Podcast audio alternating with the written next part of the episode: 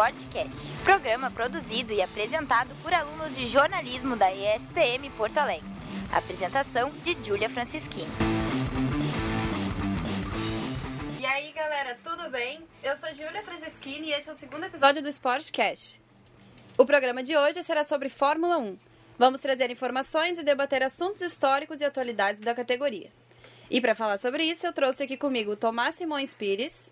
E aí, galera, beleza? Tchau! O Igor Magnus. É isso aí, galera. Vamos falar muito do esporte da Fórmula 1. E o Josué Silveira. Fala, galera. Vamos acelerando aí no ritmo do esporte. E roda a vinheta.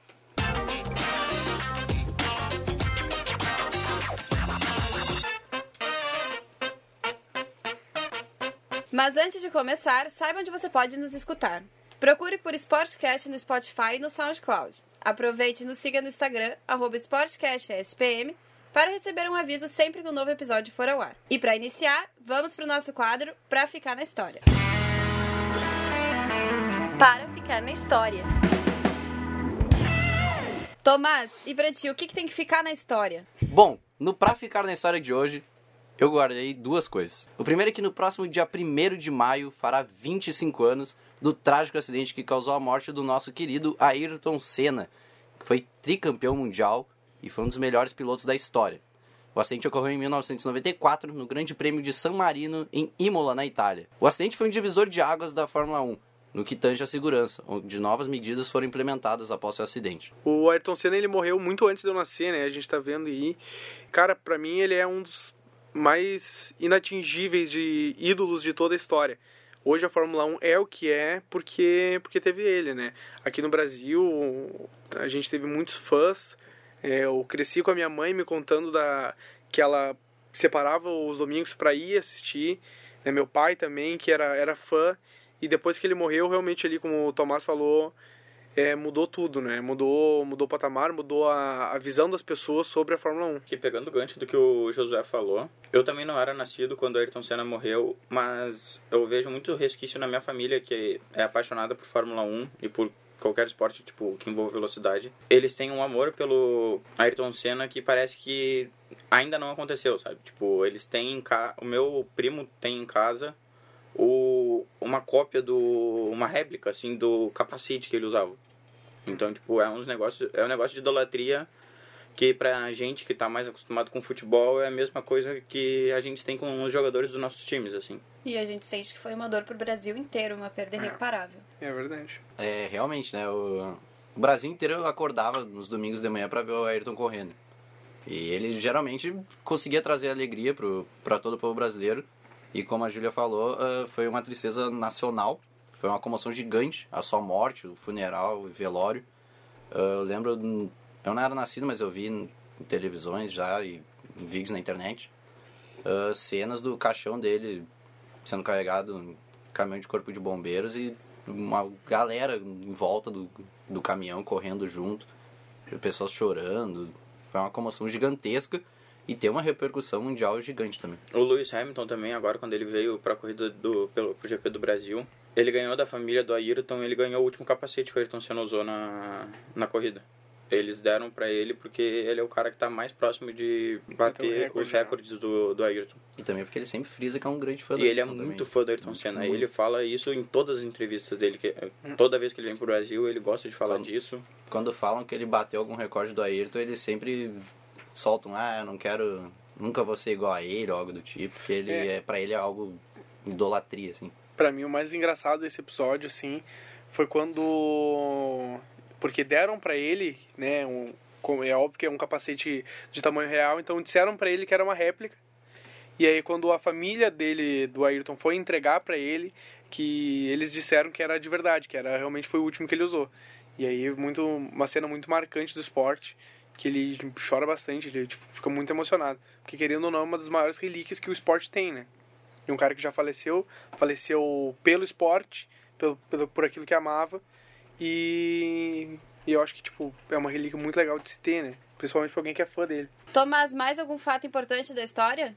Bom, já que a gente estava falando do Lewis Hamilton, a gente não pode deixar de falar sobre o último GP da China. Foi o GP de número 1000 de Fórmula 1, que foi vencido pelo pentacampeão e o inglês Lewis Hamilton. Uh, ele é o atual campeão da categoria e novamente ele é com certeza o favorito a conquistar o campeonato com a equipe Mercedes. Uh, um dado interessante é que a primeira corrida realizada. Um detalhe interessante é que a primeira corrida realizada na Fórmula 1 foi um sábado, no dia 13 de maio de 1950, no circuito de Silverstone, no Reino Unido. E foi realizado nessa data para não coincidir com um culto religioso local. E também, um outro dado interessante é da corrida 500, né? Metade. Uh, a corrida ocorreu há exatos 28 anos, no dia 4 de novembro de 1990, no Grande Prêmio da Austrália, com uma brilhante vitória do nosso brasileiro Nelson Piquet nas ruas de Adelaide.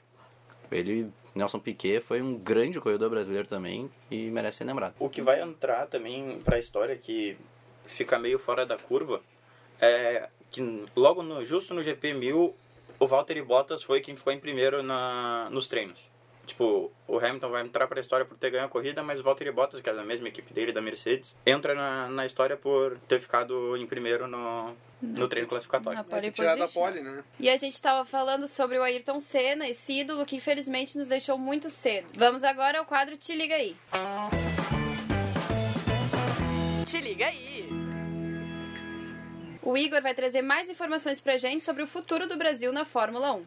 2019 é o primeiro ano, desde 1970, que a Fórmula 1 não tem nenhum representante brasileiro. Mas, para suprir a necessidade, foram apresentados Sérgio Sete Câmara Filho e Pietro Fittipaldi. Pietro Fittipaldi é neto do bicampeão Emerson Fittipaldi e chega para se reunir a equipe Haas.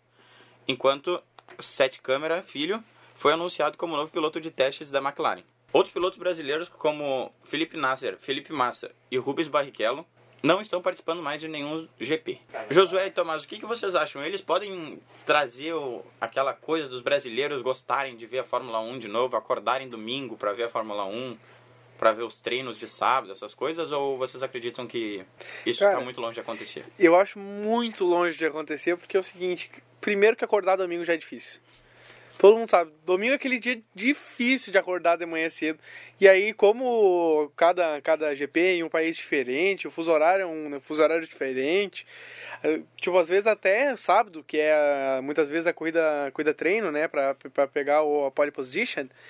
É muito difícil de parar para assistir, para acompanhar. Domingo às vezes é uma correria, né? para todos nós aqui da mesa. Não sei o que vocês acham, mas o que eu acho é isso, cara, que é muito difícil parar para acompanhar o país inteiro, voltar a assistir por causa do desses novos aí. Tinha que ser um cara assim muito bom mesmo, é, tipo, um absurdo de bom. Eu que... acho. Eu acho que é possível por conta do sentimento de nacionalidade, de se sentir representado. Não acho impossível. Eu acho que dá para chegar, dá para disputar. Porém, eu acho que o brasileiro se acostumou meio mal com todos os pilotos vencedores de antigamente e começou a depositar muita confiança em pilotos mais recentes Medianos, como né? o Massa, que quase conseguiu o título em casa, só que teve o episódio que o Hamilton ultrapassou o Timo Glock na última curva e tirou o título dele.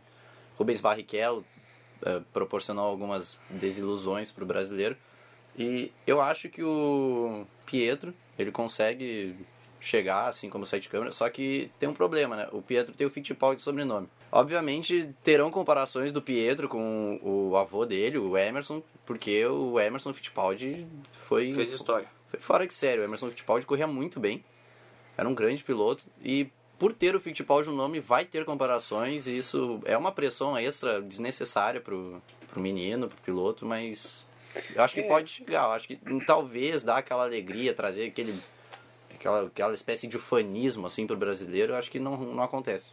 É aquela coisa do novo, né? É muito é. difícil. Ah, o novo Senna, o novo Raikkonen, o novo... ficar comparando e vai dar errado. É muito difícil porque não só cria uma, uma expectativa tipo totalmente desnecessária em cima do, do cara, como impede, né? Faz, tipo umas comparações muito bobas. Eu acho tipo, ah, isso tem que o, acabar. O próprio Felipe Nasser quando começou, que ele foi muito bem na primeira corrida dele na Austrália. É verdade já se criou uma expectativa em cima e, bom, a gente viu no que deu. É, o famoso empolgou, né? Empolgou. Famoso. Vamos falar agora da Fórmula 1 na atualidade. Josué, me conta como é que tá a temporada de 2019. Bom, agora a gente está indo para a quarta etapa da, da Fórmula 1, o GP do Azerbaijão, que fica na cidade de Baku. A tabela classificatória está com Lewis Hamilton em primeiro lugar, da Mercedes-Benz, com as duas vitórias, somando 68 pontos, seguido pelo seu colega de companhia, o finlandês Valtteri Bottas, com 62 pontos e uma vitória. O pódio fecha com Max Verstappen da RBR com 39 pontos e nenhuma vitória. A Ferrari é a segunda escuderia com mais pontos, com um total de 73, atrás da Mercedes, que tem 130. Na classificação geral, os seus pilotos estão em quarto, Vettel, o alemão, e o Leclerc em quinto. E como pentacampeão, vocês acham que o Lewis Hamilton tem potencial para ser o maior campeão da história, ultrapassando o Michael Schumacher? Eu acho que sim. Eu acho que sim. Eu acho que não, cara. Eu acho que sim, porque o Lewis Hamilton é um ótimo corredor, tem o melhor carro e, pelo que a gente vem vendo, a Mercedes vai ter o. O motor da Mercedes tá, tá não está se comparando a nada A- com a o gente- motor da Ferrari. Eles estão muito na frente. Eles tão, têm ganho as corridas por 12 segundos de diferença. Tipo, isso pra nós parece pouco, mas Pra Fórmula 1 é muito. pra Fórmula 1 é muita Nossa, coisa. demais, né? É verdade. Eu acho que o Lewis Hamilton tem tudo, na verdade, para até igualar e passar o Michael Schumacher assim, ó, nos próximos anos. Ele é muito novo ainda para piloto de Fórmula 1. Com certeza acho que consegue. Eu concordo plenamente com o Tomás. E pra ti, Josué? Eu concordo com os dois. Eu acredito que os recordes estão sendo, sendo muito quebrados ultimamente. É, com a evolução do esporte, esses recordes vão. As máquinas vão melhorando e os. E conforme a tecnologia vai melhorando, o preparo do. preparo técnico dos queridos pilotos vai melhorando também. Eu acredito muito nisso e eu acredito que sim, ele vai ultrapassar. Encerramos por aqui o segundo episódio do Sportcast, programa produzido e apresentado pelos alunos de jornalismo da ESPM Porto Alegre. Eu contei com a participação do Tomás Simões Pires, Aí, galera, muito obrigado. Não esqueçam de nos escutar no Spotify e nos seguir nas redes sociais, hein? do Josué Silveira Aí galera, valeu, vrum vrum, pipi! E do Igor Magnus. É isso aí, pessoal. Até semana que vem e vum! Agradecimentos especiais aos nossos produtores Augusto Braga e Rafael Elias. Na mesa de áudio, nosso queridíssimo Alex Torrealba. E agradecemos principalmente nossa professora orientadora Viviane Breyer. Lembrando que vocês podem nos escutar no Spotify e no SoundCloud. Nos siga também no Instagram, SportcastSPM, para receber uma notificação sempre que um novo programa for ao ar. Agradecemos a sua audiência e até a próxima. Pelo amor de Deus.